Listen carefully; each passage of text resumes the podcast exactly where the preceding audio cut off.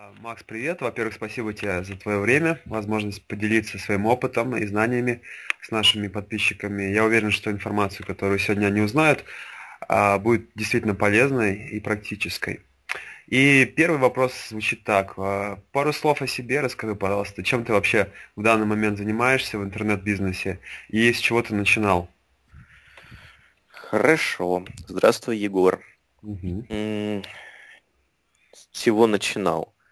Э, ну, наверное, смотря откуда смотреть, с какой стороны я имею в виду. То есть угу. есть путь, который стартовал уже с тренингов в интернете, есть путь, который, который начался еще до тренингов в интернете, и, пожалуй, если до тренингов в интернете, то я, в принципе, очень интересовался психологией угу. лет там с 13 в 14, по-моему, у меня первый мастер-класс был проведенный.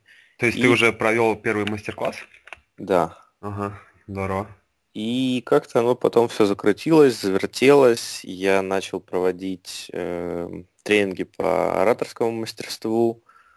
После ораторского мастерства я открыл...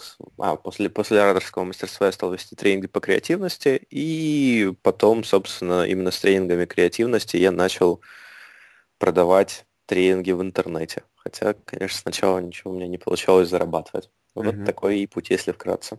Угу. Да, вот, насколько мне известно, у тебя уже очень а, довольно мощные достижения в твоем возрасте. Уже не один миллион рублей ты сделал в интернете.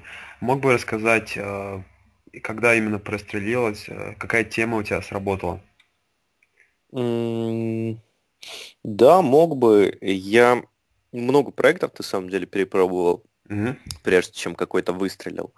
Я говорил, что пробовал сначала вести э, тренинги по креативности, они не продавались, но я их не, не, не сумел продать. После этого я пытался продавать тренинги для... Так, так получилось, что я эзотерикой долгое время увлекался, там всякими духовными практиками, сейчас, типа тантры, йоги. Сейчас не увлекаешься? Ну, Или уже меньше? Меньше, серьезно. На, намного меньше, чем раньше. Вот. И поскольку была такая ниша, там, мастеров йоги, там, тренеров по различным духовным практикам, которые хотели бы вести тоже свои тренинги через интернет, главное собирать группы через интернет, Mm-hmm. Там уже фиг знает, где проводить, лишь бы группу собрать нормально, то есть маркетинг нормально устраивать.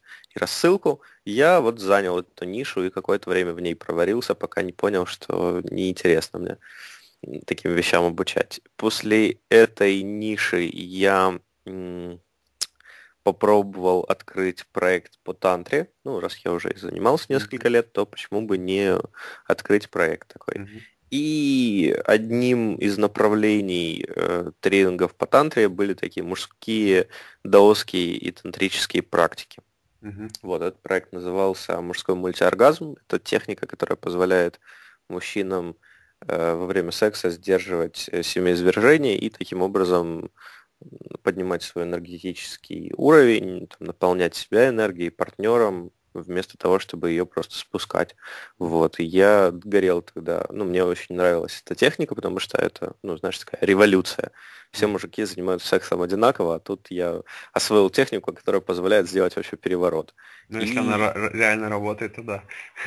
Да, я, я, я считал, что это вообще, ну, там, это, это очень круто. Uh-huh. И мне интересно, конечно, эта техника была с точки зрения энергетических практик, потому что ну, вот такая техника очень крутая. Но когда мы запустили этот проект, я партнера нашел, который очень неплохо в этой технике тоже разбирается, mm-hmm. с опытом уже такой тренер по тантре. Когда мы запустили этот проект, через какое-то время оказалось, что основная целевая аудитория, которая интересуется этой техникой, это мужчины, у которых э, проблемы с преждевременным семяизвержением. Ну, блин. Понимаешь, но это, это, не, это, это не та ниша, которую я хотел бы посвятить свою жизнь. То есть одно дело, там, ну, то, во что я верю, всякие энергетические практики, другое время, дру, другое дело мужики, которые с другим запросом приходят. Поэтому проект через какое-то время мы закрыли. Я, в принципе, все это время продолжал увлекаться личностным ростом. Просто вот один из проектов, который мне был тогда интересен, uh-huh. вот такой вот по даосским тантрическим практикам. Угу. И я стал вести тренинги по предназначению. Ну, скажем так, я их до этого вел, просто стал вести их больше в отдельных проектах. И через какое-то время, я уже был в кругосветном путешествии на тот момент. На я, тот я момент, извини, что перебиваю, ты уже бросил, а, насколько мне известно, университет свой, да? Уже спокойно занимался своим бизнесом. Mm, да. Угу. То есть университет бросил я еще после второго курса. То есть угу. я закончил второй курс, и на третий я уже просто не пришел. Угу. Хотя я был на факультете психологии на бюджете. И в самом известном университете Киева, да? Ну да, это как бы это считается самый лучший вуз mm. Украины. Mm-hmm. Университет Шевченко. Мама была в шоке. Я ее старался заранее просто подготовить, потому что, ну как, я решение уже принял еще в конце второго курса, просто потом еще и бизнес открыл, вау, еще поперло. Вот я ее старался готовить, говорил, мам, вот, а что, если бы я ушел из университета? Она говорила, вообще не произносите слова вслух. Я не могла понять, как это так. Ты ну. учишься на бюджете, не то чтобы сильно ходишь в университет, оценки у тебя хорошие. Ну, то есть я действительно не ходил, в принципе, в университет, но меня это напрягало в любом случае. И в один прекрасный день, да, я написал заявление. И, и, и, пришел и сказал, ну что, дорогие мои родители, э, я написал заявление об уходе. А, не, я, я правда сказал, что я ушел в академ отпуск. То есть ага. я, я не сказал, что я бросил университет. Я сказал, что академ отпуск. И сказал, что, в принципе, послезавтра я уже уезжаю. У меня не было денег, но я верю, что я их заработаю, уехав в другой город. Вот, правда, потом маме позвонила методист, которая сильно за меня переживала, и которой я нравился и сказала, что, боже, образумьте своего сына, он написал заявление об уходе, я еще вот это заявление никому не показывала, у вас еще там неделя для того, чтобы вернуться, пожалуйста, уговорите его, мне потом звонит мама, я уже в другом городе был, говорит, как ты мог, ты меня обманул, я говорю, ну, мам, что ж ты хочешь. Но это Если было... бы я тебе сказал, что я ушел из университета и его бросил, у тебя вообще было. А интересно, кстати, мне часто задают этот вопрос, ну, студенты, ага. что как вообще с родителями, потому что это действительно очень волнует, ну, родители на этом этапе жизни, да и вообще, я считаю, родители это очень важно в жизни. Угу. Отношения портятся. Вот, и спрашивают, что у меня с родителями было. Мне мама лично говорила, что если я уйду из университета, ну, я могу просто домой не приходить больше. Вот, типа, все. Угу. Ты, ты, ты, ты, как сын, для меня пропадешь. Категорически, вот, да. Категорически, да. Я не знаю, что по этому поводу думал, но на самом деле, после того, как я бросил университет, через два дня, после того, как я уже уехал в другой город, мама меня звонила, поддерживала там, что Ого. как у тебя дела, нашел ли ты комнату, то есть, ну там, Отлично. скорее это была угроза из категории, ну вот, не делай этого, пожалуйста, последний зов о помощи. Вот, поэтому, ну, на самом деле, я своим родителям очень благодарен. Конечно, и... все равно они нам в любом случае желают добра и в большей части. Да, да, Поэтому это важно понимать. То есть, надо не бояться делать свои решения, принимать решения, делать шаги, как ты сделал. Это было рискованно, но в итоге-то какой результат ты получил? Замечательный. Я бы не сказал, что нужно каждый раз бросать университет. Я абсолютно не против того, чтобы его закончить, если человеку хочется. Но важно понимать, что, ну, да, родители, они хотят, чтобы мы там заканчивали университет или работали на стабильной работе с хорошей оплатой, не потому что они там зла нам желают, потому что в их картине мира, ну, в их мировоззрении, так, ну, ну, так оно связано, что если ты закончил институт, значит, у тебя все в жизни будет хорошо. Им они не хотят просто, чтобы время тупо провели, они хотят, чтобы у вас все в жизни было хорошо. Это единственная задача. Поэтому ну, пути Господни неисповедимы. Ну, вы можете делать так, как вы считаете, чтобы было хорошо, а родители могут говорить так, как они считают нужным. Угу. Выбор за Отлично, вами. отлично. А, и в данный момент ты путешествуешь и занимаешься, а, продолжаешь заниматься инфобизнесом, да, проводишь тренинги? Да, я веду тренинги, и у меня авторская система Cosmolife это один из таких основных проектов, которыми я занимаюсь помимо там, параллельных. Угу. Да, угу. путешествую и занимаюсь. Да, об этом поговорим немножко позже. А, вот такой вопрос. Я а, занимаюсь интернет-магазинами, вот, обучаю своих учеников именно коммерции в интернете. А мог бы ты, на твой взгляд, назвать вот актуальные темы в интернет-бизнесе сегодня в СНГ, в России, в Украине, в Беларуси, интернет-магазины или какие-нибудь, может, мобильные приложения или инфобизнес? Как ты думаешь? Ты имеешь в виду, типа, где сейчас больше всего денег можно зарабатывать, или лекции, или что? А, да, да, какая тема будет наиболее актуальна, где больше всего можно будет зарабатывать в следующем году, через ближайшее время? Ну, если это СНГ, то однозначно, ну да, интернет-магазины, они еще длительное время, пока не подорожает сильно контекстная реклама и порог входа он будет довольно низок, я думаю, еще ближайшие несколько лет это точно будет продолжаться. Uh-huh. Ну, моя гипотеза, конечно. Когда можно будет с относительно небольшими деньгами зайти и запустить интернет-магазин. Ну, хотя, ну, как бы практика показывает, что в том же Китае и в Америке до сих пор запускают интернет-магазины, и до сих пор их разруливать не так сложно. То есть а, американский рынок контекстной рекламы, он нас опережает лет там на 7-10. Ну, кстати, mm-hmm. постепенно этот разрыв, разрыв уменьшается. Да. Так вот, э, интернет-магазины, да, тренинги, ну и вообще обучение. Обучение будет популярно еще очень долго через интернет или и с помощью интернет-клиентов, когда вы собираете Э, тоже постепенно, с каждым годом в этот рынок становится зайти все сложнее, но я очень не люблю на самом деле, вот когда тренеры э, в каждой сфере говорят, что вот в этом году это последний год, когда вы можете зайти в эту нишу, в следующем году будет жопа, все ужас, ахтунг, вы никогда уже не сможете заниматься там инфобизнесом или, или, или интернет-магазинами, или там раскруткой групп через социальные сети, через YouTube, там все, все, все в ниша умрет, вы там никогда не сможете больше на этом деньги зарабатывать. Я считаю, что это пустые разговоры. Еще очень долго можно будет действительно этим заниматься. Хотя, ну, как бы, чего уж греха таить э, там, три года назад интернет-магазин открыть и запустить и зарабатывать на этом деньги, пожалуй, было, ну, может быть где-то проще, чем сейчас, может быть где-то дешевле, точно Конечно, так же там, с тренингами. Да, Но да. рынок расширяется сам. То есть если бы рынок находился в режиме стагнации, а увеличивалось бы количество компаний, тогда можно было бы говорить о том, что будет жопа. Но рынок растет быстрее, чем компании успевают новые открываться. Поэтому еще какое-то время это будет продолжаться. Да, согласен с тобой. А, такой вопрос. Ты сам прошел множество ошибок, испытаний, когда вот выстрелил, когда ты действительно уже заработал свои миллионы в интернете. А вот какие, на твой взгляд, самые критические ошибки все совершают в начале построения онлайн-бизнеса? Хороший вопрос. А, ну, наверное, одна из тех, которую лично я совершил, я не могу сказать, что она мне не помогла, но она, конечно, времени у меня заняла. Отобрала, я бы сказал, довольно много. Это перепрыгивание с ниши на нишу. Uh-huh. Ну, то есть, в целом, наверное, если бы я уже взялся за эту креативность и довел бы ее до ума, то я думаю, продавал бы я тренинги по креативности. Просто тогда я не понимал, как. Или там тренинги для эзотериков. Э, и, пожалуй, вот прыгать с ниши на нишу это не лучший вариант. Лучше, ну, там, две сменить, ну, три. Но уже там со второй, с третьей работать подольше, потому что ну, часто люди выбирают не ту нишу просто потому, что они ищут нишу, где можно зарабатывать деньги быстро.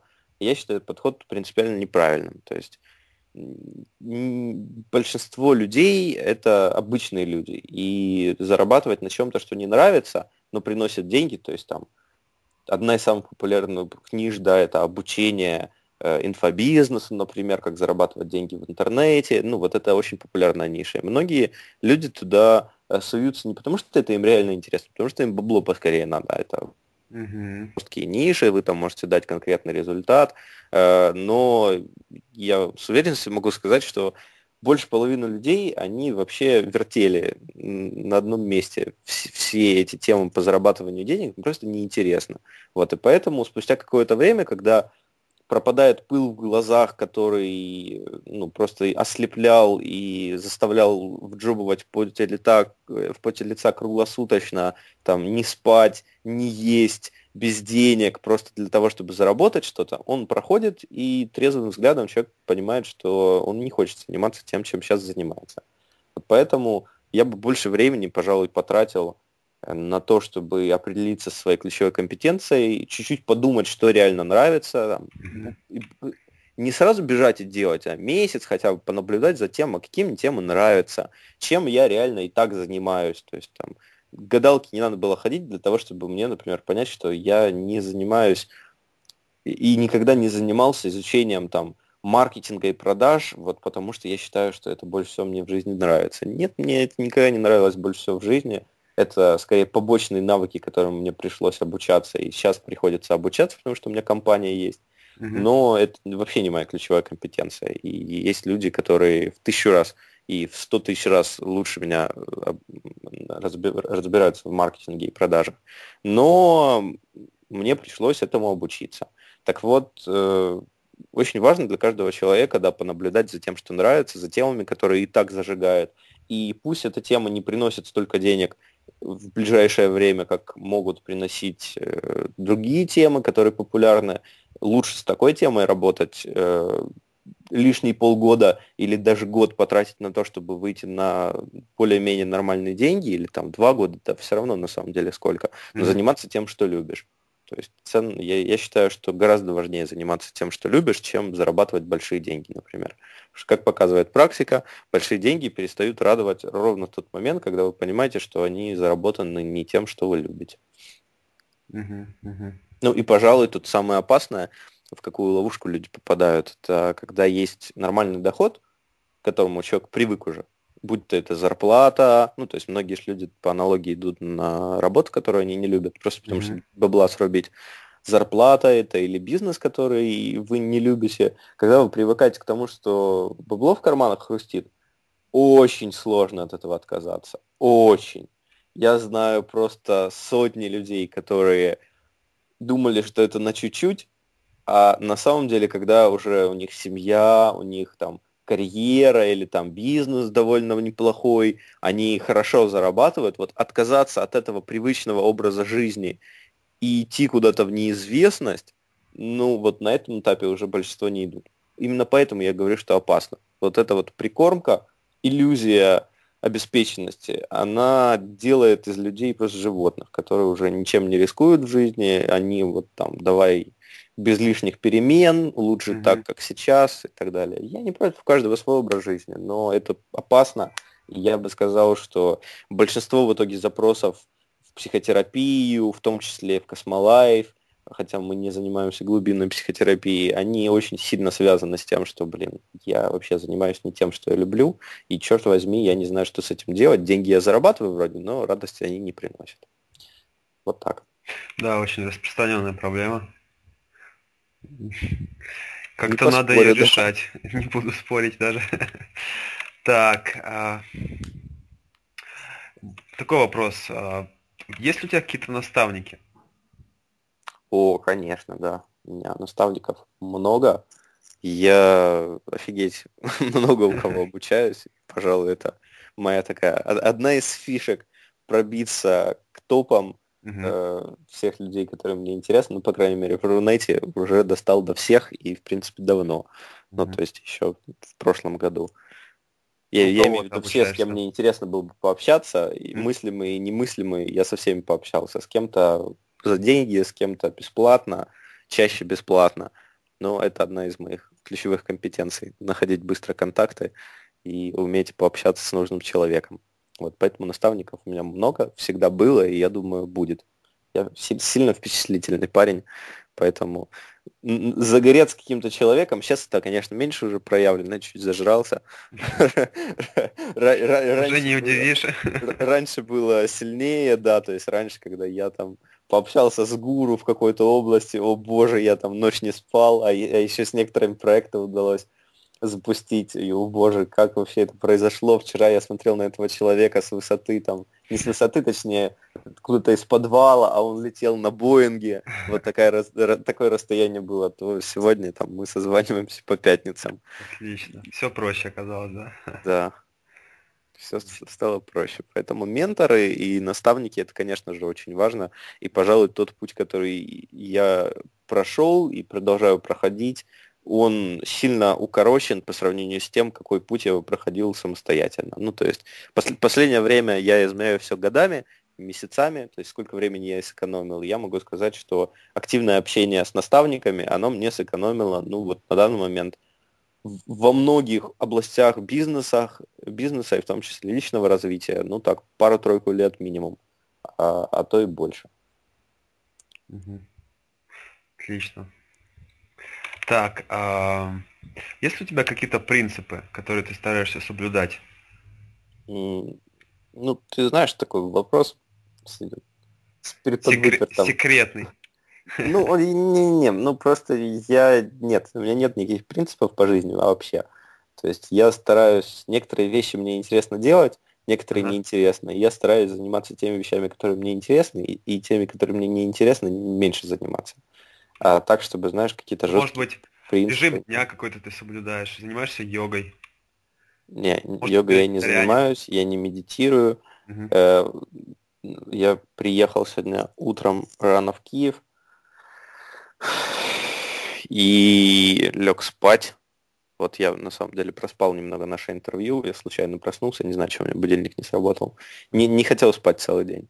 Режим дня у меня следующий, я ложусь спать тогда, когда мне хочется спать, и сплю обычно часиков так 8-10, иногда больше 10. Uh-huh. Ну, если до этого вообще мало поспал. Я любитель поспать. Для, для меня ценность сна последние годы очень высокая. И, если я не высыпаюсь, я просто от все отменяю, нафиг переношу и ложусь спать дальше. Как-то. Хотя, знаешь, знаешь, Игорь, Егор, а? извини, очень интересно, что э, раньше, ну, это тоже вот одна из фишек, которую я заметил в процессе развития. Э, э, обычно в начале, когда человек только стартует, у него такой фигни вообще нет. То есть ценность сна, она практически на нуле. Я помню, когда я стартовал, я спал по 2-3 часа в день. Не то чтобы там один день 2-3 часа, а вообще на протяжении недели. 2-3 часа каждый день спал. Э, там реально по 18-20 часов работал, и как-то мне было нормально. Успевал вставать в 4 утра, там пробежка и так далее. Я сейчас за деньги просто не, не встану в 4 утра, на пробежку не пойду, там работать стоя я еще умудрялся. Ну, то есть там жесткие очень эксперименты над собой проводил. Вот, сейчас, конечно, нет. Режима дня нет. нет. Единственное, что я уже последний месяц веду круглосуточный взлом времени. Все это такая технология, которая позволяет учитывать расход времени ну, на протяжении 15 минут, раз в 15 минут. Я не записываю, конечно, раз в 15 минут, просто несколько раз на протяжении дня записываю эту, в эту табличку, чем я занимался. Uh-huh. Вот, и она, в принципе, позволяет рассчитывать автоматом, то есть на какие категории времени, на какие конкретные виды деятельности, сколько времени я трачу. Вот, это крутая штука. Я, я долго шел к тому, чтобы перейти на круглосуточный взлом времени, потому что позволяет сильно повысить осознанность затрат времени и самое главное понимать на что сколько времени потрачено, комбинировать время. То есть там я точно знаю, что мне нужно больше вести вебинары больше общаться с людьми в команде своей. И как бы опираясь на цифры, я могу сказать, что в этом месяце я делал вот этого там 10 часов или 40 часов, а в этом месяце я этого делал 3 часа. Вот значит, надо больше в этом месяце. Вот. Угу, угу. Отлично, да, это важный момент такой, планировать. А, насколько я знаю из интернета, ты уже совершил кругосветку, одну или сколько, я не знаю. Вот расскажи, пожалуйста, где ты был, как это произошло, когда это было? Угу. Хорошо. Ну, заранее скажу, что ну, на самом деле, если по-честному, я ее не закончил. То есть mm-hmm. я, я не долетел в одну страну, которая и стала бы завершающим в кругосветном путешествии, потому что мне уже так под, поднадоело сильно. Но, в принципе, я отправлялся в кругосветное путешествие. Хоть формально оно не завершилось кругосветкой, я часто говорю, да, что я отправился в кругосветное путешествие. Uh-huh знаешь, было это очень прикольно. Как раз вот когда я закрыл этот проект по мужским даосским тантрическим практикам, угу. мы, я поехал к другу, в то, же, ну, в то же время он работал копирайтером в компании у меня, и я поехал просто спонтанно что-то. Я, мы общались по телефону, он живет ну, не так далеко от Киева, там километров 600. Мы общались с ним днем по телефону, общались, общались, и говорю, слушай, давай встретимся. Он говорит, ну давай, где? Я говорю, ну давай я к тебе приеду. Вот в Запорожье он живет, mm-hmm. город есть. Э, говорит, хорошо, я говорю, ну сейчас давай я трубку положу, через там приложение билет куплю. Вот, положил трубку, купил билет на вечер. Я очень обожаю такие спонтанные всякие решения, путешествия. Вот я приехал к нему, он меня утром встречает на вокзале. Я говорю, слушай, ты знаешь, друг, что-то мы сегодня с тобой такое придумаем грандиозное что изменит наши жизни. Он говорит, ну давай. вот, и мы гуляем, гуляем, а у меня просто вот какое-то предчувствие было, я его из слуха я озвучил. И в какой-то момент вот мы думали, чем нам теперь заниматься, потому что вот те проекты мы закрываем. Я говорю, слушай, а давай-ка этот, давай кругосветку рванем. Без денег. Ну, то есть я вообще изначально идея была без денег ехать в кругосветку. С деньгами ну, у нас не было, в принципе, денег, потому что мы проекты закрывали. То есть у нас не было э, там какого-то денежной подушки, которая позволяет... Я встречал одного путешественника, мы с ним пересекались несколько раз в итоге на, на маршруте. Он путешествовал, он, он пять лет копил деньги, и теперь uh-huh. путешествовал. Вот хер его знает, сколько он денег накопил. Я думаю, э, это там порядка было выше 100 тысяч долларов назначена сумма. Э, и он путешествовал. Не, вот я так не могу, потому что пять лет что-то планировать, я за пять дней придумаю скорее, чем планировать. Вот, и он говорит, да, давай, без денег, будем писать блог о том, что люди на самом деле помогают, и можно совершать большие путешествия без денег, давай, давай. И я говорю, так, давай, вот это пустой разговор, дату мы ставим. Он говорит, ну, подожди, давай, там, может, через полгода. Говорю, а, хрен тебе. И ставлю дату через месяц. То есть вот так. Uh-huh. Через месяц мы выдвигаемся. Он говорит, там, блин, ты гонишь, нам еще там визы сделать, в некоторые страны надо. Там, не знаю, там, почитать, как, откуда переправляться. Говорит, да, походу разберемся. Ну и, к сожалению, друг этот через две недели мы с ним встретились, он сказал, что он поехать все-таки не может. Я, конечно, расстроился немного, потому что ну, это была крутая авантюра. И в итоге я поехал без друга. А я поехал? Не, не один поехал, я поехал с девушкой ага. э, тогдашней. Она, она сильно очень хотела поехать, а я говорю, что, слушай, я вообще не представляю. Ну, на самом деле, мужики меня тут поймут, то есть мы привыкли, привыкли всегда к такой маске мужика, который может обеспечить, позаботиться, uh-huh. все дела. В, в кругосветке, где хрен его знает, там будут деньги, не будет денег, там вообще что и как будет. Это большой стресс, я это заранее понимал. Хотя, как оказалось, гораздо проще на самом деле. Вот отправились мы с ней. Э, и такой, я не знаю, сколько мы тысяч километров проехали. Где-то там 7, 10 или 15, я честно уже забыл. Мы проехали, мы отправились в Грузию, и пока мы отправлялись в Грузию, у нас реально было с собой 130 долларов. Э, и у меня было 50 долларов в кармане и 80 долларов на карточке. Пока мы ехали на пароме, ну, важно понимать, что я не то, что денег тогда не зарабатывал, я зарабатывал деньги. И даже перед отъездом я заработал неплохую для себя сумму, очередной ага. рекорд поставил. Но просто пока я рассчитался там со всеми зарплатами, повыплачивал там деньги партнеру, там, купил все, что нужно для кругосветки, там, ноут я купил, там, визы мы сделали, билеты некоторые купили. Ну, реально осталось денег немного. Uh-huh. Вот. Их реально осталось 130 долларов. Ну, может, чуть-чуть больше, просто мы пока еще добирались до пункта отправления, мы чуть потратили. И вот, да, реально было 50 долларов на карточке, 50, 50 долларов наличными, 80 на карточке. Мы ехали на пароме в Грузию. Мне, конечно, было стремновато, но я был сильно рад. Э, Причем на пароме это глупо очень получилось. Я совершенно случайно оплатил э, Evernote. Ну, может, знаете, такой, знаете такой сервис для заметок. Я его случайно оплатил, причем сразу на год за 55 баксов. С карточки, я, да? С карточки. Я хотел на один месяц оплатить, но случайно оплатил на один год.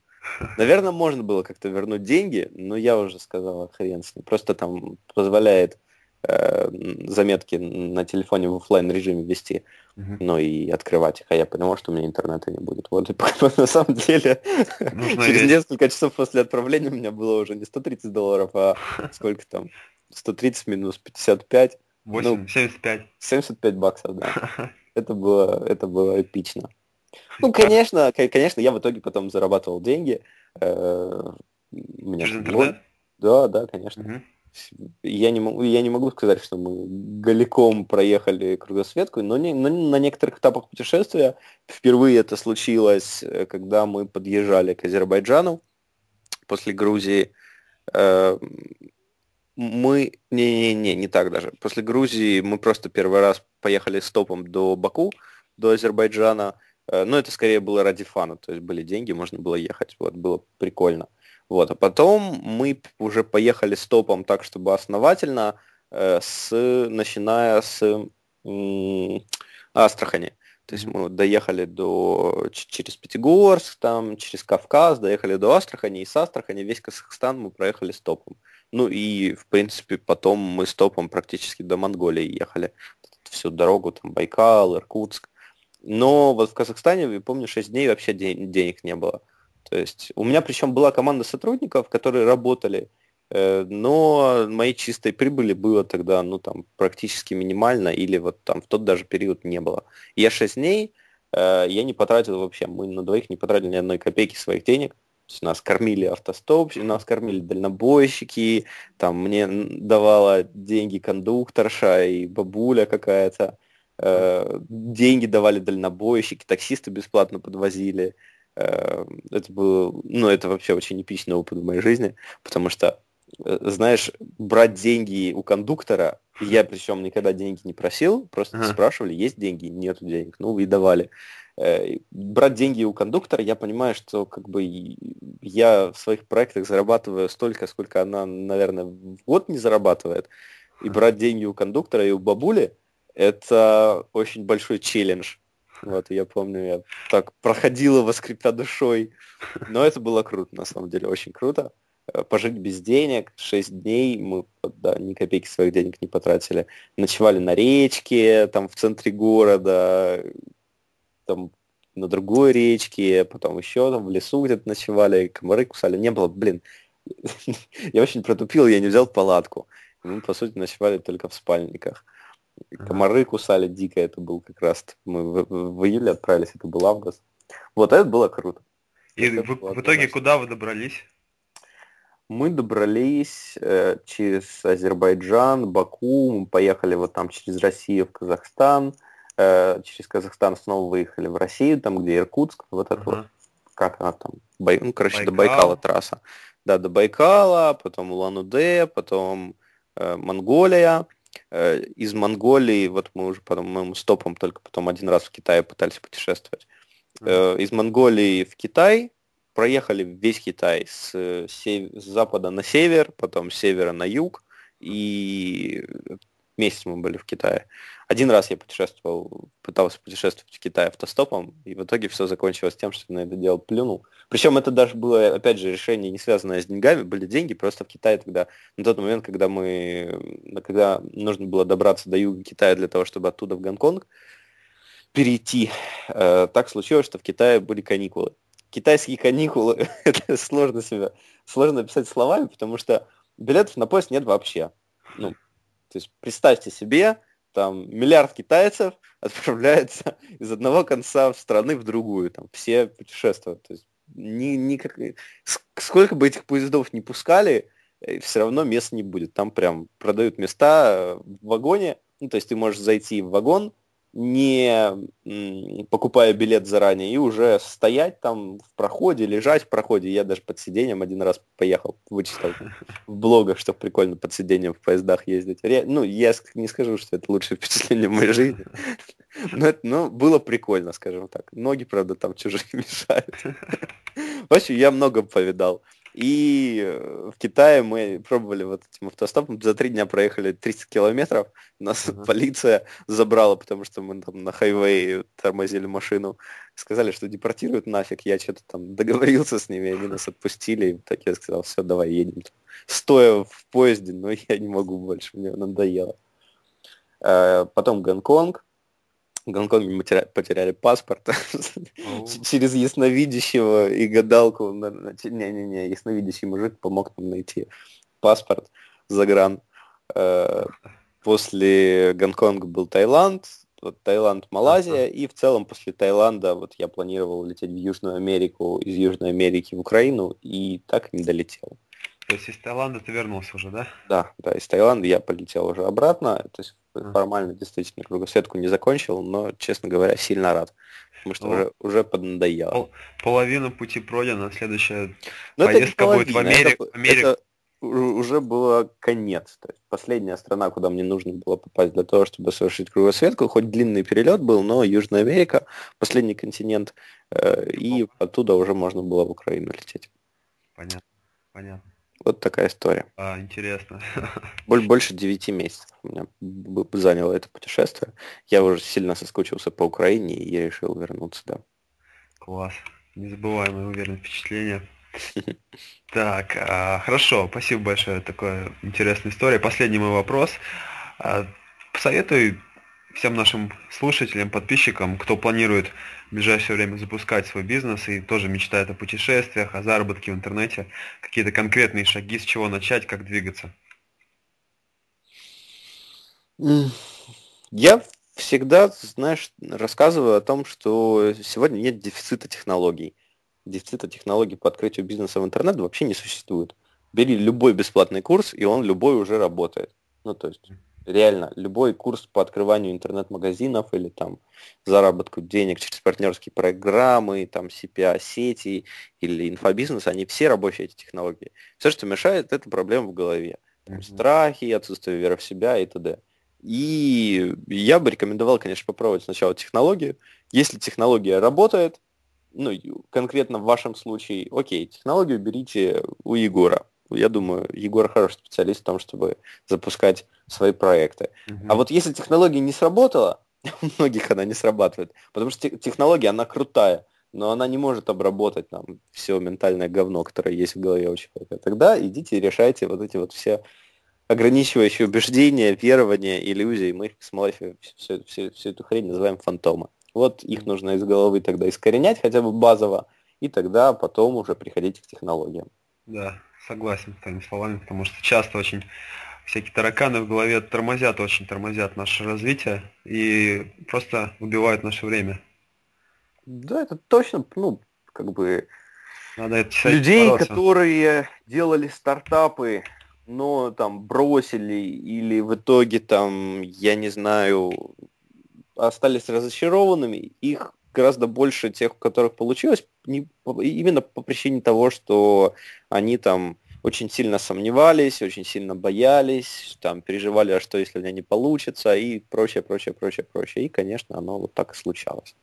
Поэтому мне всегда обидно очень за, на, наблюдать за поражениями таких людей, хотя, ну, мне обидно даже не за поражениями наблюдать, мне обидно, когда человек после поражения руки опускает уже. То есть, вот, наверное, второй самый главный совет – у кого-то это получается естественно, у кого-то это получается неестественно. Это еще одна причина, почему я настоятельно рекомендую выбрать именно то, что нравится. Э, это не опускать руки. Ну, пожалуй, это самое важное. Угу. Люди руки часто опускают, когда занимаются не тем, чем хотели бы. То есть, когда они занимаются там какой-то херней ради денег, оно не получается, и, конечно, ну, как бы мотивация, день, денежная мотивация, она очень слабенькая на самом деле ну, если у человека там не совсем жопа с деньгами такая, что там, палец отрубят. А если так все нормально, средний, тогда эта мотивация, она быстро пропадает. А вот если нравится заниматься, и нравится заниматься без денег, просто потому что прет, тогда там, даже если у человека год, два, пять лет будут провалы сплошные, там проблеска почти не будет, он все равно не забросит, все равно будет заниматься. Пожалуй, я таких людей очень уважаю, потому что но они не сдаются хотя бы. Конечно, конечно, всегда есть рядом дверь вместо того, чтобы долбаться лбом в стену, но хотя бы идти вперед это тоже ценно. Да, прислушайтесь. Очень ценные слова. Отлично. Спасибо большое, Максим, за это интервью. Очень много интересных моментов, фишек. А, я с своей стороны желаю тебе дальнейшего постоянного развития, успехов а, и конечно, отправиться еще раз в путешествие.